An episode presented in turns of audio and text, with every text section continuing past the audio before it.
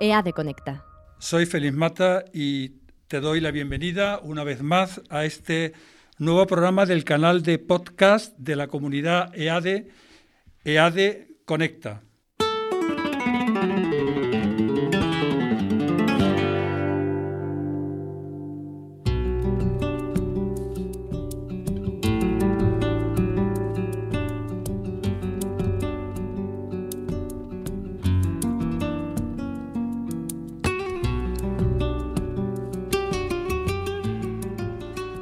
Nos acompaña en el estudio Rafael Robles, Rafatal. Rafatal, buenos días. Buenos días, Félix. Encantado de estar aquí contigo. Y yo te agradezco muchísimo que lo estés. Rafatal es productor y director de cine. Tiene una vertiente académica e investigadora porque es doctor en comunicación por la Universidad de Málaga y es profesor de ADE en un par de programas. ¿no? Sí. Voy a dejar un poco más apartado Sí. qué es para ti ser un cineasta, que sé que te gusta Sí. ser llamado así. Pero eh, te voy a preguntar antes por un, un tema que me resultó curioso cuando estuve leyendo tu, tu biografía, Sí. y es que una de tus investigaciones en el, eh, durante la época de tu tesis doctoral Sí. era sobre la violencia en el cine. ¿no? Sí, efectivamente. Y sería interesante que nos contaras qué conclusiones sacaste interesantes de esta investigación. Pues sí, me gracias por la pregunta, porque así lo podemos compartir con todos nuestros oyentes y, me parece interesantísimo. Yo te reconozco que empecé con una tesina muchos años antes, cuando hice los cursos de doctorado, antes que la tesis doctoral, y hablaba, sa- versaba sobre la violencia visual en las representaciones de cortometrajes andaluces en un tramo, en un tramo de tiempo. Primeros 2000, recuerdo que era. Y eh, la tesis doctoral vino bastante después, fue muy posterior. Yo me, he estado- doctoré en el año 2016. Y, y claro, la investigación tuve que acotarla muchísimo más, porque efectivamente la violencia visual en, el cine, que se ha estudiado, se ha estudiado bastante, pero no quizá en algunos em, géneros o subgéneros concretos. Tengo que decirte que, bueno, pa- para, todas las personas que nos oigan, que el cine es una forma de representación más icónica del siglo XX, evidentemente, es decir, la más icónica en el sentido de que la representación es más fiel de la realidad, superada ya por, por, por la- por el cine 4D o por la realidad virtual o la realidad aumen- aumentada. ¿no? Pero en forma de representación en la que el espectador se identificaba siempre con los personajes protagonistas de las películas, no, no ya digamos en los videojuegos en las que el propio protagonista, tú interactúas y eres el, el protagonista de tu propia historia. Exactamente. El cine, como forma de representación que te decía, propia del siglo XX en su desarrollo, nacimiento final del XIX y del siglo XXI que llevamos, eh, es la que se ha fijado quizá, o de la que se ha hablado mucho más con respecto a la violencia. A veces de forma bastante negativa ¿no? y, y bastante peyorativa. Pero como forma de representación icónica, por, por vamos, totalmente mm, maravillosa, eh, por antonomasia diría incluso, eh, se le ha criticado mucho esa forma de representación de la violencia eh, porque el cine llegaba mayoritariamente, y llega mayoritariamente a todo el mundo. Ahora la televisión, por supuesto, y las plataformas eh, superan el número de espectadores a lo que es el cine tradicional, la pantalla grande. Pero sí es verdad que hubo un momento en el siglo XX en el que se- se hablaba de estas dos teorías, de si la mimesis o de la catarsis, es decir, si el cine provocaba más violencia o al contrario el cine mermaba esa necesidad de violencia que tenga el ser humano, ¿no? esa pulsión por la violencia.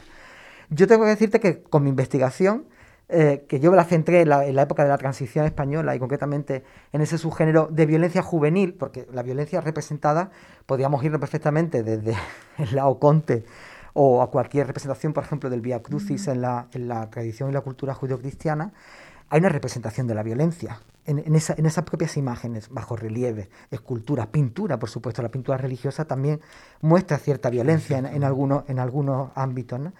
Entonces el cine, cuando yo lo estudio en la horquilla esta de la transición, sobre todo en el cine kinky, me doy cuenta que efectivamente ese cine estaba muy mal visto, muy denostado. Estaba totalmente, pues, sobre todo parte, gran parte de la sociedad decía que era la escuela de, la escuela de delincuentes, que enseñaba a la gente a delinquir, que provocaba a la gente a delinquir. Y yo, con mis estudios, te digo que soy más de la teoría de la catarsis que de la mimesis. No creo que la violencia representada en la gran pantalla provoque más no, violencia, justo sino justo lo contrario.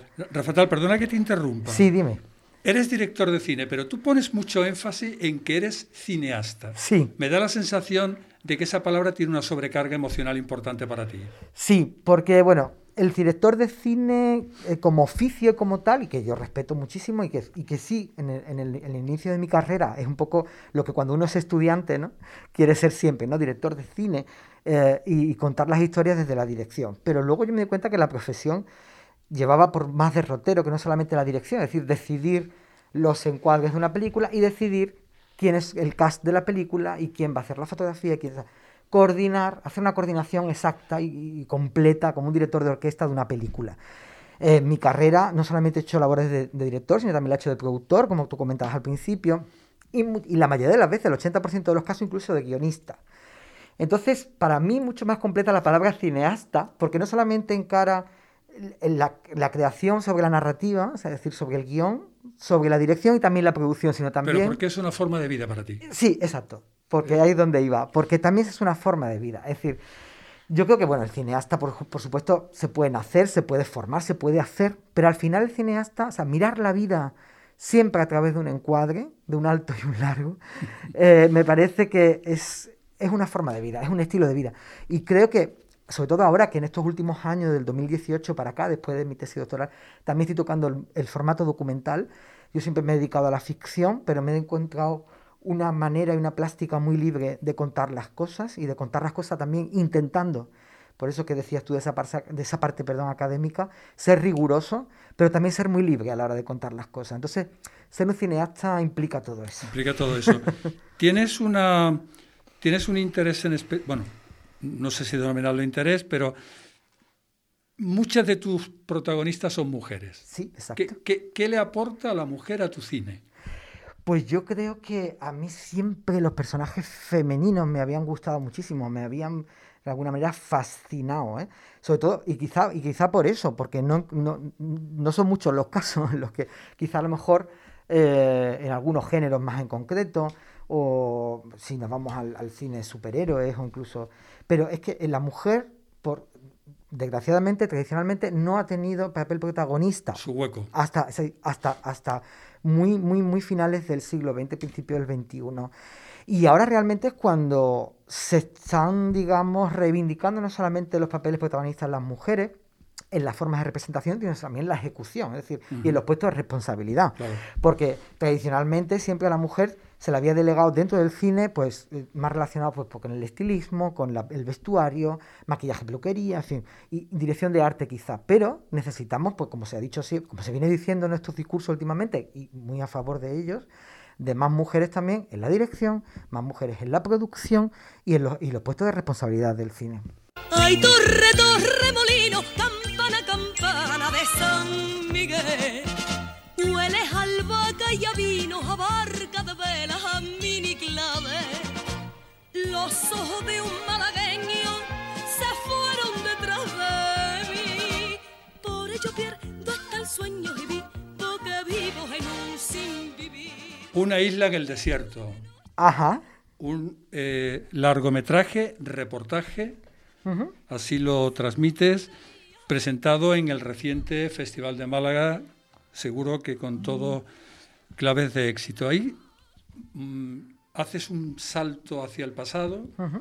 te metes en ese torremolino, lo has llamado una isla del desierto, también podías haberlo llamado un oasis. También. Pero bueno, decidiste la isla, ¿no? Te digo por qué, por la isla. Sí, sí, Félix, adelante. Por, por un homenaje a Goitisolo, claramente. Ah, caramba, curioso. Claro, entonces claro. la isla de Goitisolo, que es una novela absolutamente censurada en su momento, pues contaba esa temperatura, como bien dice Guillermo Busutil, periodista, escritor y entrevistado también en nuestra película documental, esa temperatura que tenía la Costa del Sol y Torremolino en concreto en los años 60, ¿no? con esa explosión de libertad absoluta. Y entonces es un homenaje a Goitisolo. Podría decir un oasis perfectamente, un oasis en el desierto, pero fíjate que el oasis está rodeado de arena, eh, y en cambio la isla está rodeada de agua. De agua. Entonces la idea era un poco jugar al símil. Jugar un poco en eso. ¿no? Sí, y en la gráfica también está representado el amarillo de la arena, el azul del agua, pero del cielo, pero sobre todo ese verde, ese verde botella mezclado con el, con el amarillo ha el verde. con los colores y ha jugado con algunas fotos muy emblemáticas. Muy ¿no? emblemáticas con la geometría, porque ten en cuenta que, sí. que, la, que, en, que, en, los 60, desde la Bauhaus en adelante, la geometría se mete todo en la arquitectura, en el diseño. Y nosotros hemos jugado con eso, eso- esos lugares emblemáticos, esa fotografía emblemática y esa mezcla de foto con gráfica, que en los 60, en el diseño de los 60, es muy puro, ¿no?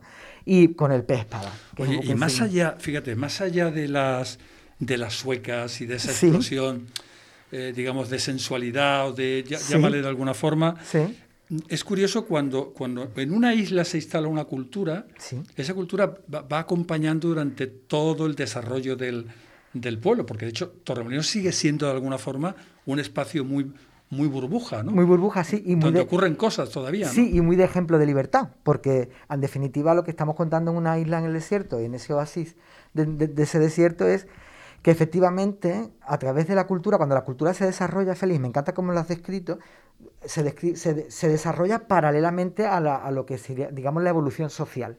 La evolución social que implica la evolución sexual también. Eh, es decir, todo tipo de revoluciones con respecto a que un territorio se expanda y que un territorio se haga cada vez más libre, es decir, que democráticamente se establezca la libertad. Claro, y una pregunta que a veces nos asalta, ¿no? Sí. Si- sin entrar en tema político, ¿no? Sin Sí. entrar simplemente en un, un criterio tuyo. Sí, ¿Qué pasaba en, en una España muy particular de aquella época sí. que se miró para otro lado? Porque volvió a pasar en Marbella igual, con, Sí. otro, con otro entorno, ¿no? Sí. Hubo un momento donde se miró para otro Y lado. lo contamos en el documental, ¿eh? porque Marbella ¿Ah, sí? también tiene mucho protagonismo Claro, en el último claro que lo quinto. tiene, o sea, claro que lo tiene. tenemos cinco o seis partes en el documental y justo ya el epílogo, previo al epílogo, hablamos también de ese, de ese oasis que fue Marbella y que, y, que, y que lo que significó, efectivamente, de forma distinta, pero empezó en paralelo, pero el desarrollo, pues sí.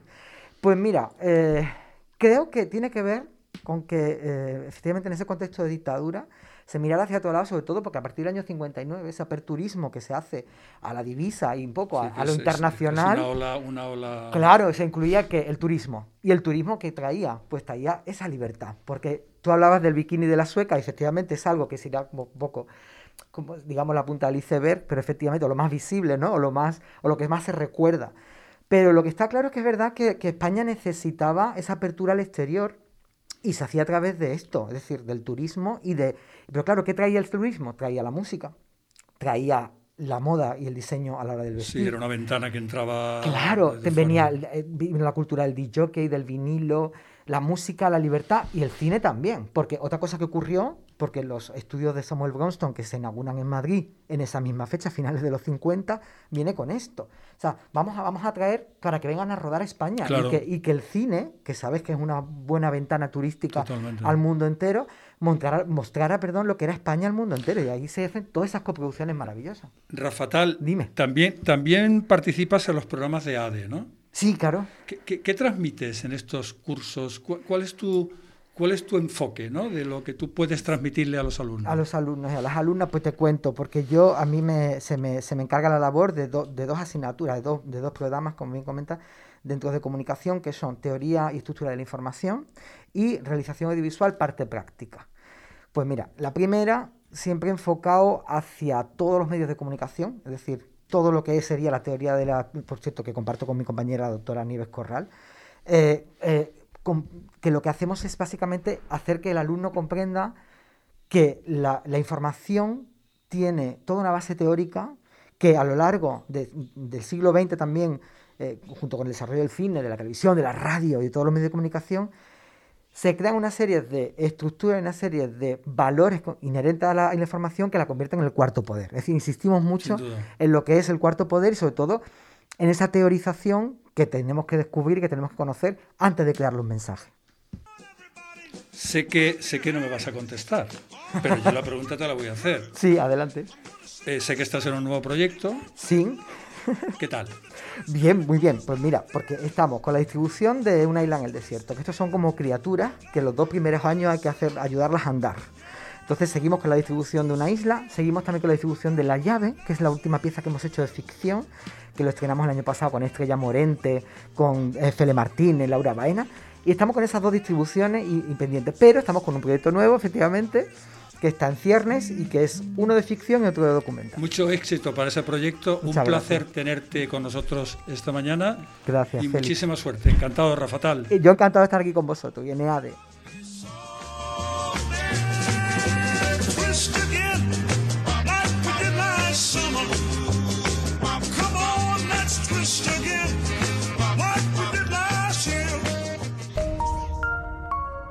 EADE Conecta.